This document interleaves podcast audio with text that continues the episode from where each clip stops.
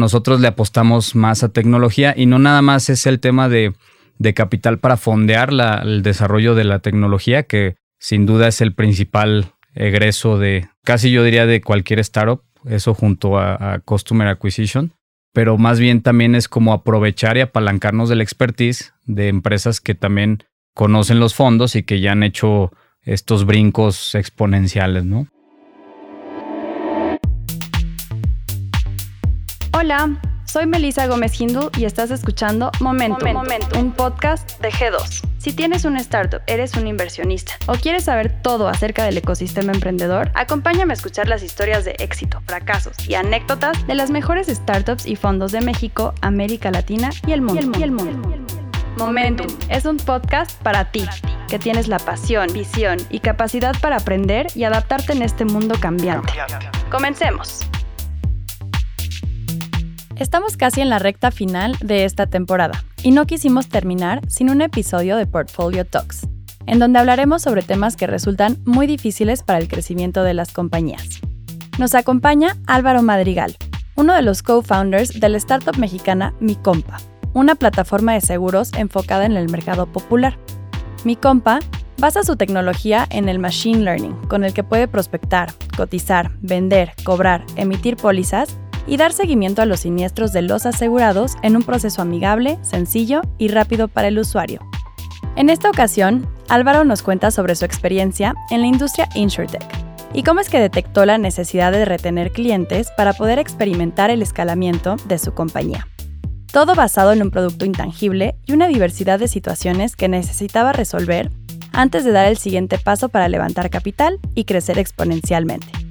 ¿Quieres saber cómo? Mi compa ha desarrollado su estrategia de retención de clientes para poder dar el salto a la expansión de su compañía y sus próximos levantamientos de capital. Quédate y escucha Momentum.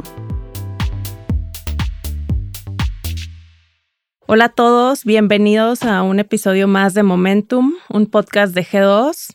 Hoy eh, pues tenemos el gusto de poder recibir aquí a Álvaro Madrigal, que es el CEO de Mi Compa. Bienvenido Álvaro, muchísimas gracias, por acompañarnos. Estamos muy contentos de que estés aquí y que hayas podido pues darnos el tiempo para platicarnos un poquito de Mi Compa. Encantado. Este Muchas gracias por invitarme. No, de qué, de qué. El día de hoy vamos a estar platicando un poco sobre la estrategia de retención que están haciendo en mi compa, pero para empezar me gustaría que nos platicaras un poquito de ti y después un poquito de mi compa tal cual, ¿no? ¿Qué es lo que están haciendo para que nuestra audiencia pueda conocerlos? Va, pues si quieres empiezo platicándote un poquito de mí, cosas lo más relevante para esta plática. Soy de profesión ingeniero industrial, trabajé en varias empresas multinacionales como Colgate Palmolive, como Nike, en el campus mundial en, en Oregon. Y luego ya me hice emprendedor y he emprendido desde hace como unos 10 años. Y hace 7 años más o menos, 8, hice un company builder y de ahí nació mi compa como una de las startups que se gestaron dentro de ese company builder. Y pues viendo el potencial que tenía mi compa, pues decidimos mi socio y yo meternos full al proyecto y yo quedarme a la cabeza de, de mi compa como CEO. Padrísimo. Y entonces, ¿cómo fue que decidieron o que vieron ese potencial que tenía mi compa? ¿Vieron alguna necesidad o problemática que haya sido algo así como que dijeron, estamos apasionados por resolver este tema? Pues fíjate que empezamos, nos dimos cuenta de una estadística de 7 de cada 10 coches en México no tienen seguro. Eso me lo dijo mi socio Jorge, experto en seguros. Y yo al principio como que no me la creí mucho, pero ya metiéndonos eh, empezamos a llegar a un mercado muy particular que es más la base de la pirámide. Y pues desde ahí nos enamoramos del potencial porque hay un mercado, yo diría que se describe con tres características, ¿no? Masivo, noble y subatendido. Ok, eso es totalmente cierto. Entonces sí, nos, nos empezamos a hablar con mucha gente, nos salimos a la calle, empezamos a experimentar y vimos que realmente la gente le batalla para tener su seguro, que es algo tan básico y, no te imaginas que un seguro de auto sea un producto difícil de, de, de adquirir. Y fue cuando decidimos crear mi compa, que al final de cuentas es un chatbot omnicanal que, hace los servicios financieros accesibles y entendibles, eh, empezando por los seguros. Ok, entonces el seguro de auto es el primer servicio que están ustedes acercando a este mercado, ¿no? Correcto. Y en algún momento platicábamos que el seguro muchas veces es un producto totalmente nuevo para ese mercado, ¿cierto? Sí, correcto. Sí, o sea, por algo es, esa estadística. Y ya cuando te empiezas a, a meter a entender por qué la gente no tiene seguro, pues te das cuenta de muchas cosas obvias. Por ejemplo, que el mercado no tiene tarjeta de crédito, entonces le cuesta trabajo pagar a meses, no le entienden, es, es, un idioma a veces complicado entender la diferencia entre un deducible y un coaseguro, mucha gente no lo entendemos hasta que te lo ponen como en términos más sencillos. Y sí, o sea, pues es, haz de cuenta, inaccesible para ellos. Ok. Oye, y además, el, o sea, hay un reto porque el seguro es un producto como que intangible, ¿no? O sea, no sabes que te va a servir hasta que tuviste un accidente y obviamente nadie va por el mundo pensando que se va a accidentar. Entonces, ¿qué, qué retos han tenido como para poder acercar el producto y, y que el mercado vea ese valor? Pues fíjate que al principio nos imaginábamos que iba a ser como más difícil llegarle a la gente y educarla y, y, hacerla consciente de que necesitaba un seguro, pero para nuestra sorpresa, pues la gente ya sabe que quiere un seguro, sabe que necesita un seguro, simplemente está desconectado de esa necesidad con la oferta actual, ¿no? Entonces fue mucho más fácil de lo que nos imaginábamos ahí porque teníamos varios paradigmas igual que el resto de la industria. Ok, buenísimo. Oye, y bueno, antes de que pasemos a otro tema, me gustaría que nos platiques un poquito el DNA de la marca de mi compa, porque es algo que a nosotros nos encantó desde el principio, nos, nos sorprendió mucho y creo que es como una parte pues importante de la comunicación y de hacer accesible la marca al mercado. Sí, pues bueno, primero el nombre, no nos llamamos como un, un broker tradicional, nos llamamos mi compa porque es el compa que, que te ayuda con tus seguros, que te ayuda a explicarte, que te ayuda cuando estás en problemas. Entonces, toda la comunicación siempre es en cómo nos ponemos del lado del, del, mercado y no en contra del mercado, ni cómo vemos, en lugar de pensar cómo vemos cómo no nos puede fregar, más bien nosotros decimos, oye, pues cómo lo podemos ayudar a que siga avanzando, ¿no? Entonces, dentro de eso, pues hicimos toda un, una estrategia de comunicación donde reetiquetamos o renombramos todos los productos. Típicamente tú vas a ver en seguros eh, cobertura amplia, cobertura limitada y cosas así nosotros le llamamos chido, medio cachete y perrón. Buenísimo. Y, y, a la gente le ha encantado, ¿no? Se ha sentido cómoda con eso. Muchas aseguradoras incluso nos dicen, oye, pues la verdad no pensábamos que iban a vender con esos nombres y, y obviamente una aseguradora no se siente cómoda poniéndole perrón a su seguro, pero acá pues vimos que la gente lo ve más accesible al alcance, es más fácil de entender, está simplificado, pues es casi casi uno, dos o tres escoge, ¿no? Entonces nos ha resultado mucho esa forma de comunicar y obviamente todos los pequeños detalles también lo, vamos, vamos comunicándolos en forma sencilla, quitándole la complejidad a los, a los seguros.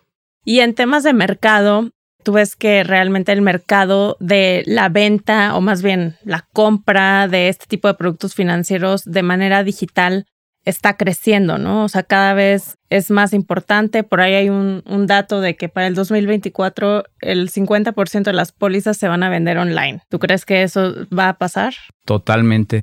Lo, interesante es que, aunque sea un mercado de poder adquisitivo limitado, ya el, un gran porcentaje de la población, 90% de los mexicanos adultos ya tienen un smartphone conectado a Internet, ¿no? Entonces, pues tan solo eso cambia las cosas. Si bien no necesariamente pienso que va a ser todo en páginas, al contrario, va a apuntar más hacia temas de redes sociales, si lo vemos totalmente factible. Buenísimo. Oye, pues bueno, y digamos, ustedes empezaron mi compa en 2020 uh -huh. y pues digamos, en estos 16 meses que tienen operando, 17 meses, ¿cómo ha sido su crecimiento? Pues bien interesante y bien retador porque justo cuando empezamos, al principio pensábamos, dijimos, oye, pues esto va a ser un tema de, de canvaseo, de ir a tocar puertas y todo. Y luego empezamos a hacer experimentos en redes sociales y cosas así.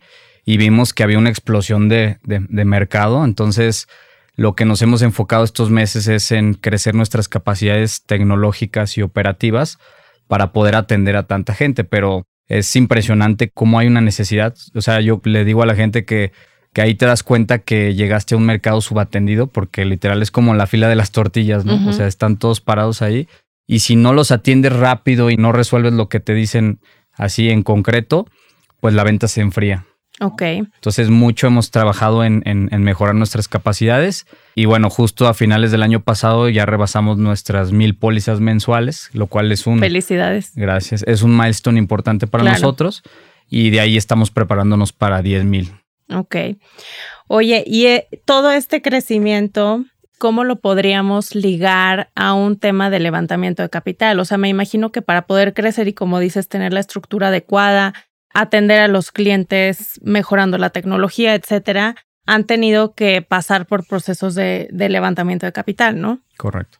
Y en esos procesos de levantamiento de capital, ¿qué retos has encontrado en términos, digamos, de las preocupaciones de los fondos hacia el crecimiento o escalamiento de mi compa? Pues primero que nada, nosotros tomamos la decisión de ir por Venture Capital debido a que queríamos apostarle a la tecnología, ¿no? A crecer con tecnología, no con gente, porque bien podríamos hacer un call center con mil personas y pues es creo que otro tipo de negocio.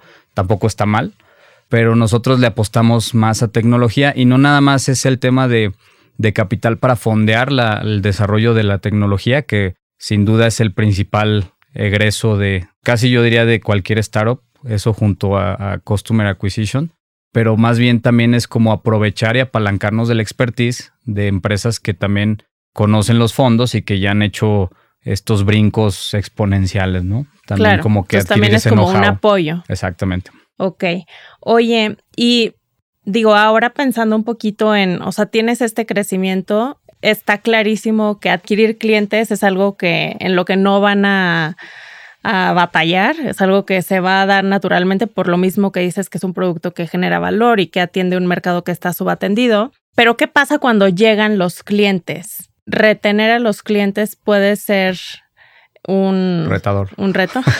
sí, completamente. Es que normalmente, y también tiene que ver con los métricos, cómo te miden los fondos y, y cómo demuestras que estás creciendo. Entonces, típicamente te enfocas primero en convertir, convertir, convertir y que tu, tu upper funnel se vaya llenando.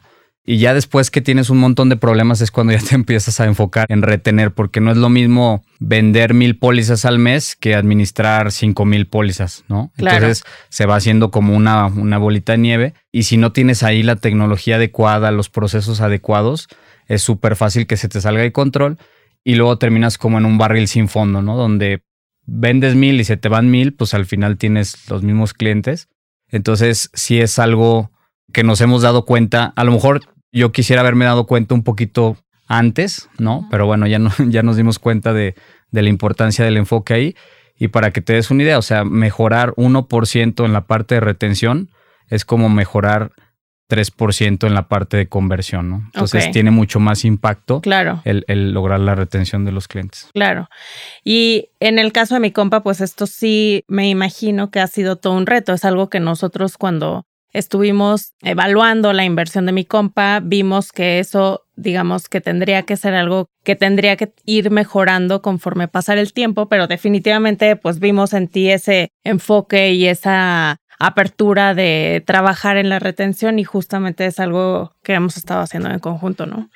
Sí, totalmente. Y, te digo, más porque en, el caso de mi compa, el 80% de los clientes pagan en efectivo, entonces no es como que, ah, pues hago un cargo automático a la tarjeta y ya me quito de problemas, ¿no? Sino realmente tenemos que hacer una labor de recordar a los clientes, de estar presentes, de cobrar, sin ser demasiado intensos, a lo mejor para, para espantar a los clientes, pero sí ir como encontrando estos sweet spots, ¿no? Claro. Y bueno, ahí me gustaría platicar un poquito lo que hemos estado haciendo y las cosas que hemos encontrado, que ha sido, pues bueno, primero cuando empezamos a trabajar empezamos a analizar todos los números de mi compa, empezamos a analizar el mercado.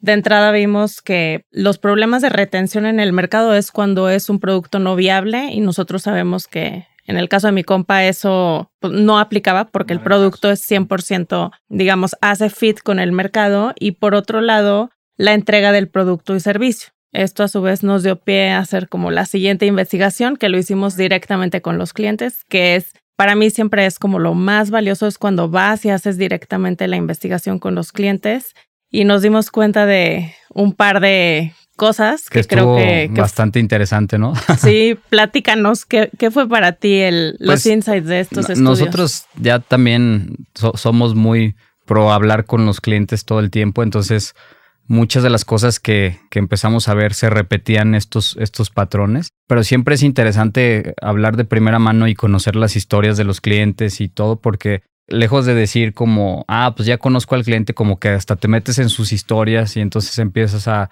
a percibir las cosas diferentes y, y, es cuando puedes salir con otro tipo de soluciones, ¿no? Claro. Este, pero ustedes, ¿qué, qué, opinaron de esa experiencia? Pues bueno, o sea, eso siempre es muy interesante, es algo que hacemos todo el tiempo, pero como te digo, creo que es como que los insights más interesantes siempre vienen de ahí. Y básicamente descubrimos, o sea, como que una, una mala y buena noticia. La mala es que sí había áreas de oportunidad en cuanto a lo que estaban haciendo en su área de, de customer care, ¿no? Pero la buena noticia es que las razones por las cuales los clientes estaban desertando eran todas solucionables. Entonces, eso es buenísimo, ¿no? Y era un tema, como decías tú hace unos momentos, de, oye, si el cliente paga en efectivo, no quiere decir que no tenga intención de pagar, pero a lo mejor se le olvidó la fecha. Y entonces el tema preventivo de estar tú en comunicación y en interacción con el cliente, pues podría ser como un efecto, ¿no? Y eran cosas así, o sea, que, que a lo mejor tenían que mejorar esos procesos de atención al cliente. Entonces, al final del día, esa fue la buena noticia, ¿no? Porque cuando el cliente está insatisfecho con el producto, ahí sí dices, híjole, entonces tengo que cambiar un producto por completo. Y en este caso no, es simplemente trabajar en algunos procesos, en el área y demás. Entonces eso creo que fue para todos como una, sí. y, y, ahí para abonar el comentario, pues es justamente como el reto o el tema de, de estos proyectos que escalan rápidamente, porque lo bueno, como dices acá, es que el mercado es muy noble, entonces normalmente la expectativa de servicio es baja, o sea, no están acostumbrados a, una buena atención. Entonces, realmente lo único que tienes que hacer es atenderlo rápido y contestar lo que, lo que preguntan. Facilita mucho que hacemos todo a través de un chatbot, pero obviamente no es un chatbot perfecto, siempre lo vamos a estar mejorando. Entonces, el reto principal es es justo esto, ¿no? O sea, y, creo que fue lo, algo valioso que yo encontré en el proceso que llevan ustedes, que es, o sea, no nada más es resolver el problema ahorita, porque a lo mejor ahorita tenemos 5.000 pólizas administradas, sino cómo establecer un proceso que conforme vayamos escalando nos siga sirviendo, ¿no? Independientemente de que se incluyan herramientas o, o otro tipo de cosas, porque justo al rato vamos a tener 100 mil pólizas y van a ser los mismos problemas si no lo controlamos, ¿no? Sí, por supuesto. Y entonces ahí pues digamos que ha sido muy interesante el entender cómo hacer, digamos, toda esta estrategia de customer care que permita tener resultados en el largo plazo, pero también queremos quick wins, ¿no? Platícanos un poquito de qué ha sido para ustedes interesante en términos de estos quick wins de la estrategia para mejorar la retención o fidelización de los clientes? Pues yo creo que siempre es bueno, independientemente que tú estés trabajando ya en ciertas cosas, como que tengas una visión externa, ¿no? Entonces eso también nos ha ayudado mucho de tu equipo que pues llegan con ojos frescos y dicen, oye, pues esto está bien básico, ¿por qué no lo resolvemos así o así? Entonces, pues hay muchísimos quick wins en, en temas Creo que ustedes lo dividieron como estrategias activas y estrategias estructurales. Y pues las estrategias activas son estos quick wins o estos low hanging fruits que literalmente es, oye, pues metemos aquí otra persona para que se enfoque en la gente que está renovando su póliza o cosas así. Entonces, estos pequeños quick wins pues ayudan porque empiezas a tener resultados pues entre comillas inmediatos y eso también motiva al equipo, motiva a los clientes, etcétera porque pues un reto de esto es que la retención no está tan rápido de medir los resultados porque tienes que esperar un, un, buen tiempo a ver qué, funciona, ¿no? Ir viendo cómo van esos cohorts a partir de que vas implementando las estrategias.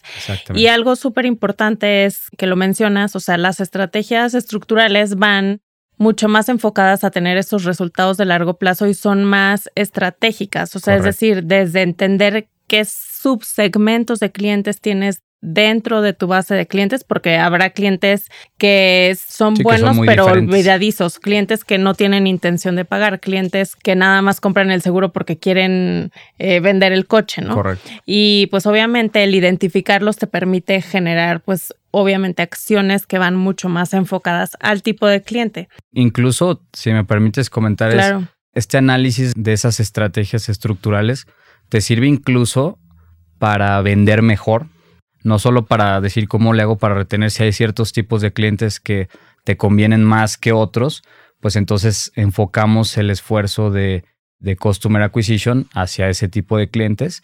Entonces creo que es como un círculo virtuoso por todos lados. ¿no?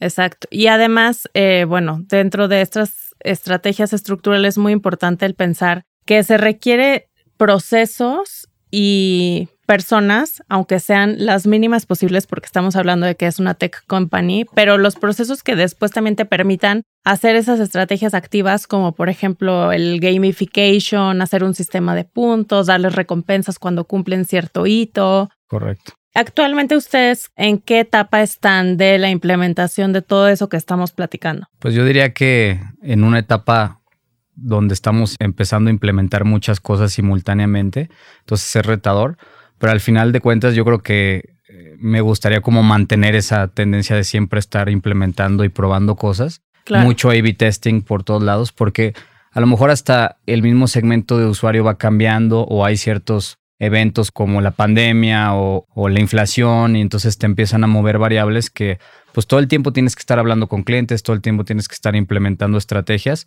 y pues saber y sentirte cómodo con que muchas no van a funcionar. Claro, y eso es algo súper normal, pero a mí me ha parecido pues un proceso muy muy padre porque vemos o hemos estado viendo que, oye, fíjate que hay que estructurar el área de Customer Success así. Y al día siguiente tú ya llegaste y nos dijiste que ya habías contratado al head y que además ya habías hecho tal, tal, tal. Creo que eso es como un gran ejemplo de este espíritu y DNA emprendedor de ir avanzando lo más rápido que se pueda porque así tiene que ser, ¿no? Tratando de no tropezarte en el, en el camino, pero, pero sí, porque aparte, pues estás viendo cómo llegan y llegan clientes y la operación sigue aumentando, entonces como que te entra este, este nervio de decir, oye, pues si no hago algo rápido, otro día más y otro día más y otro día más.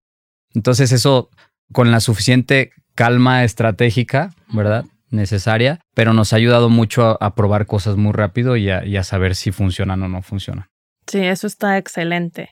Y de las cosas que han probado, ¿qué crees que ha funcionado o qué crees que va a funcionar? Pues mira, hay un, elemento importante que tú ya lo decías hace rato de sobre el producto, ¿no? Y yo creo que hay dos cosas y dos diferencias principales. Ya lo platicábamos antes, el tema de fidelización y el tema de retención y yo no creo tanto en, la retención. O sea, siento que como que retener algo es mantenerlo en contra de su voluntad y pues, o sea, si un cliente no quiere estar ahí, pues, pues porque no le gusta tu producto, no es necesario. Entonces, son dos cosas diferentes y nosotros nos estamos enfocando más partiendo del hecho de que es un producto necesario. Sin embargo, también este ejercicio de enfocarnos en la retención nos ha abierto mucho los ojos a enfocarnos también en el tema de producto, porque muchas razones por las cuales deja de pagar un cliente sí son imputables, digamos, directo a la operación de mi compa, pero muchas otras, pues es por situaciones externas. Entonces, también esto nos ha ayudado a decir, oye, ¿qué pasa si hacemos mejoras en el producto junto con las aseguradoras para mejorar la retención en la parte donde en teoría tenemos las manos atadas, ¿no? Y por ejemplo, ¿qué tipo de... Es súper interesante esto que dices, porque no siempre puedes simplemente resolver los procesos y demás. Hay veces que hay que modificar el producto por más bueno que sea inicialmente, ¿no? Entonces, ¿qué tipo de ideas pasan por tu mente a la hora de decir queremos mejorar el producto? Pues muchísimas, ¿no? Principalmente que si te pones a pensar en la mayoría de, de la gente en general de la base de la pirámide en México, pues a veces como que no hay mucha congruencia en que un seguro de un auto te cueste un mes de tu sueldo, ¿no? Ok. Desde ahí como que dices, oye, pues está torcido, súper torcido esto. Claro. Por más buen servicio que demos y por mejor atención y, y mejor estrategias de gamification y lo que sea, pues no empata con las capacidades económicas. O sea, ni siquiera el coche te cuesta un mes, te cuesta, o sea, el seguro del coche, ¿no? Entonces, de entrada ahí estamos tocando base con las aseguradoras y creo que ya tenemos muy buen avance en decir cómo hacemos un producto más accesible, ¿no? Más barato. Oye, quítale todo lo que no es necesario, vayámonos a los fundamentos del producto Claro. y, y más bien de ahí para arriba. Entonces estamos haciendo cosas interesantes que yo creo que en breve les podremos platicar que, Padrísimo. que, que va a salir por ahí. Y del otro lado, de, de estrategias también que, que estamos empezando a implementar y que creemos que van por buen camino y van a seguir por buen camino, son ya del proceso ahora sí interno, donde decimos, oye, pues en vez de que el cliente te pague por miedo a que lo mandes a un buró, le mandes un cobrador o le toques a los vecinos o cosas así, decimos, oye, ¿cómo incentivamos a los clientes para que conforme vayan pagando, vayan teniendo acceso a otros beneficios, ¿no? Es esto de gamification. Entonces, por decirte un ejemplo, oye, si llevas pagando seis meses, pues ¿qué pasa si te ofrezco un smartphone, ¿no? O un producto físico, un producto digital, como premio a que sigues pagando, ¿no? Entonces se te van desbloqueando cosas y creo que esa parte ha mostrado algunas buenas señales tempranas de que va a funcionar. Y es donde decimos, si complementamos esto más una buena estructura de personas capaces, de procesos, de tecnología y sumado con la parte del producto, pues creo que ya hacemos algo muy integral que puede ser sostenible de largo plazo para, para Claro. mi compa. y que busca fidelizar a los clientes, o sea, que los clientes No quieran estar con mi compa, ¿no? Yo creo que la retención más bien es como una consecuencia de que tengas a los clientes fidelizados, o sea, que, que los clientes sepan que cuentan con mi compa y que es una relación realmente, pero pues es muchísimo trabajo, o sea, el, digamos, para lograr tener una relación con el cliente cuando es un producto que no usas hasta Correcto. que lo necesitas, entonces hay que hacer todo eso que tú estás platicando. Sí, y fíjate que curioso porque tú pensarías que el cliente está dispuesto a recomendar un seguro cuando ya lo usa, que es como ya choqué, ya me atendieron rápido o se tardaron y todo. Pero algo particular que nos pasa con este mercado es que luego, luego ven como la propuesta de valor de mi compa como el acceso y luego, luego empiezan a referir. Entonces un mercado que refiere es mucho más potente y naturalmente tienes a, a mayor tasa de referidos, mayor tasa de retención y creo que es algo que al final de cuentas es un círculo virtuoso. Lo también los- retador es hacerlo a escala. Los referidos muchas veces son, o sea, incluso los clientes referidos mejores clientes, ¿no? O sea, como que son clientes de mayor calidad. Entonces eso Correcto. también, como dice Círculo Virtuoso, te ayuda a bajar tu CAC Correcto. y a ir reteniendo, ¿no? Entonces eso está padrísimo que puedan tener eso. Y, o sea, si mal no recuerdo, ustedes definitivamente tenían un NPS bastante alto y positivo y eso pues obviamente hay que aprovecharlo, ¿no? Sí, y, y incluso nos llamaba la atención en, en las entrevistas que hicieron que incluso los clientes que ya nos habían dejado estaban dispuestos a recomendarnos, Sí. ¿no? Entonces Sí, es algo así como que wow, o, o quieren regresar, ¿no? Sí. Entonces ahí es donde, donde dices, bueno, pues hay que trabajar también del lado de producto, pero en general creo que sí, o sea, entendiendo lo que quiere el mercado, o sea, tampoco te voy a decir que es hacer algo súper sofisticado, o sea, si el mercado quiere que le respondas en menos de un minuto, pues hagamos todo para responderles en menos de un minuto, ¿no? Y se puede, ¿no? Y se puede, claro. Oye, ¿y qué retos has tenido o qué retos ves en un futuro cercano para implementar todas estas ideas para poderles responder a los clientes en un minuto? Muchísimo. te puedo decir que los retos de hoy son menores a los retos del próximo mes y así sucesivamente porque pues se sigue llenando la, la, la bolsa de de clientes. pendientes. Sí, claro. Entonces yo creo que aquí la clave es tener un equipo súper conectado, súper capaz y que pueda tomar decisiones. O sea, no puedo estar yo tomando decisiones todo el tiempo Claro, y más bien tenemos que tener esta mentalidad de que debemos de probar y debemos de fallar rápido y barato. Claro. Este, es más probable que fallemos a que tengamos éxito, entonces pues vamos acostumbrándonos a fallar. Entonces creo que la principal parte es tener un buen, un equipo sólido y capaz. Y a mí me ha gustado todo este proceso porque tener un tercero como externo a tu operación, como viendo las cosas de por fuera, siempre te ayuda muchísimo a, ver algo que pues a lo mejor se te estaba yendo entre tanta cosa, ¿no? Sí, claro, pues me imagino, si estás metido siempre en, en, la operación, después de repente hay cosas que se te pueden pasar o que no las habías visto desde una perspectiva. Y finalmente yo te diría la tecnología, o sea, si no le metes tecnología, no, no vas a dar ese brinco a atender de mil usuarios a diez mil o a cien mil, manteniendo todo en orden. Sí, hay que apostar y priorizar la tecnología, ¿no? Nada más, digo, esto no es tanto de retención, es más en la parte de adquisición, pero yo sé que ustedes, como han hecho más inteligente a su chatbot, Pamela, que se llama, por si alguien la busca, ha tenido efectos súper importantes en la parte de conversión, ¿no? Entonces no tengo duda de que también los vaya a tener en la parte de, de retención. Y nos hemos dado cuenta que ahí la clave es que tenga como un look and feel de persona, porque a mucha gente no le gusta que lo atienda un chatbot o, o sea, quieren hablar con una persona. Entonces dijimos, bueno, si ese principio funciona para convertir, pues ese principio también debe funcionar para retener, ¿no? Entonces, la idea es que Pamela haga todo el ciclo completo y estamos trabajando muy fuerte en esa, en esa parte. Padrísimo. Seguro que sí va a funcionar. Oye, y platícame un poquito ahora ¿Qué es lo que estás viendo tú hacia el futuro de mi compa? ¿Qué sigue? ¿Qué han aprendido de esta experiencia? ¿Y cómo van a seguir creciendo? Como te decía, el, algo que me ha gustado mucho y que nos hemos identificado mucho es con el mercado, ¿no? Porque es como una misión al final de cuentas. O sea, te decía al principio que es un mercado masivo, este noble y subatendido. Entonces imagínate, si no tienen seguro de auto, pues olvídate que tienen seguro de gastos médicos mayores o seguro de vida y muchas veces ni siquiera tarjeta de crédito, de débito, etcétera. Lo que nos lleva a pensar que nosotros debemos estar centrados en el mercado, no tanto en los seguros. Entonces, al final de cuentas es ahorita nuestro producto de entrada y el que creo que tiene pues mucha es muy atractivo para los compas, así le decimos a nuestros clientes, pues es el seguro de auto pero conforme vayamos avanzando vamos a ir experimentando con nuevos productos de financieros principalmente. Porque o sea, mi compa ya no solo va a ser InsurTech. No, mi compa ya se hace FinTech. de Padrísimo. Oye, y es que la verdad, o sea, te das cuenta el beneficio que das al cliente cuando otorgas este acceso, que dicho sea de paso, acceso no nada más es, es un precio más barato, ¿no? Sino es que estés en los canales adecuados, con la comunicación adecuada, que lo puedas compartir fácil, etcétera.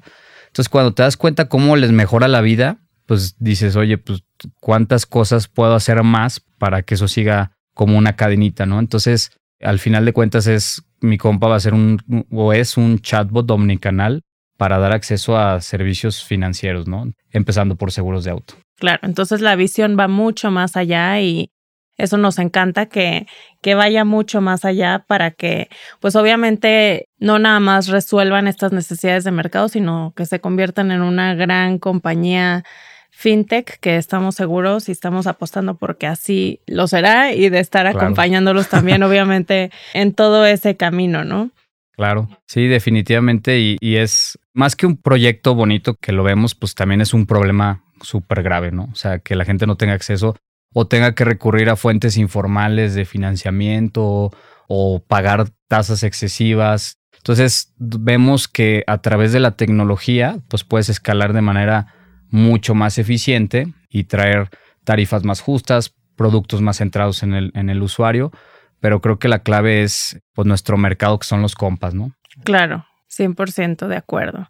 Álvaro, quisiera agradecerte muchísimo por, por esta plática, ha sido súper interesante. Obviamente nos ha encantado a nosotros también trabajar con ustedes de la mano en este proceso de fidelización, porque eh, para nosotros también fue un aprendizaje de todo ese tema de cómo implementarlo y pues obviamente queremos ir viendo todos los resultados con ustedes.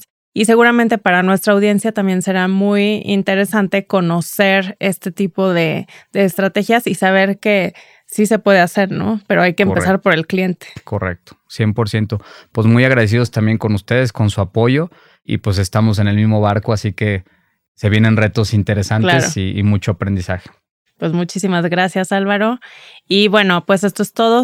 Para toda nuestra audiencia y todos los que nos lleguen a escuchar, por favor síganos en todas las plataformas de streaming para ir conociendo los nuevos episodios de nuestro podcast Momentum.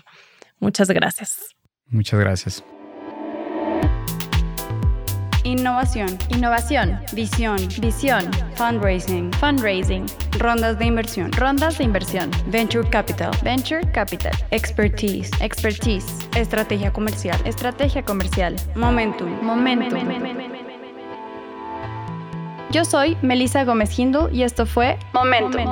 un podcast de G2. Acompáñanos en el próximo capítulo para escuchar más pláticas del portafolio e historias del mundo del startup. ¿Tienes preguntas? Estamos aquí para resolver todas tus dudas sobre el ecosistema emprendedor en México. Visítanos en g2momentum.capital y síguenos en Twitter, Facebook o LinkedIn como arroba G2 Consultores. G2 Consultores. Este podcast es grabado y producido en los estudios de Nodalab en la Ciudad de México. Para más información, visita nodalab.com.